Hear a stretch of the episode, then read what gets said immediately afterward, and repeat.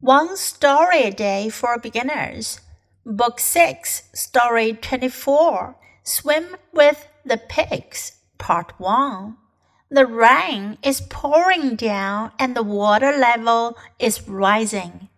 Water is everywhere. There are 300 pigs on our pig farm. Pigs can swim a little, but they can't swim long. The water at the pig farm is already more than one meter deep. The rain doesn't stop. We don't want our pigs to drown. What should we do? We must move the pigs to a safe place. 今天的故事讲的是 swim with the pigs 和猪一起游泳。The rain is pouring down. 雨下得非常的大，怎么大法呢？Pour down，从天上像倒水一样倒下来，我们叫倾盆大雨。And the water level is rising，水的高度呢越来越高。Water is everywhere，到处都是水。There are three hundred pigs on our pig farm，我们的养猪场呢有三百头猪。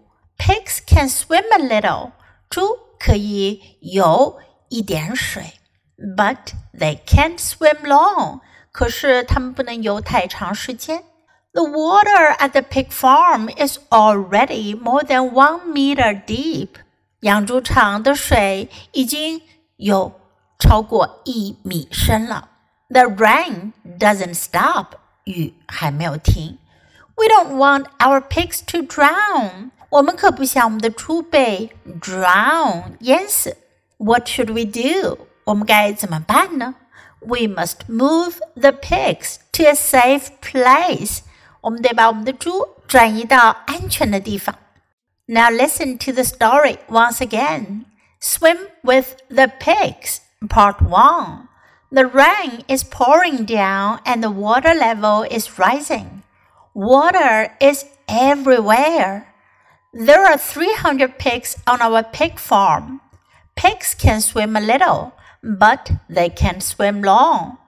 The water at the pig farm is already more than one meter deep. The rain doesn't stop.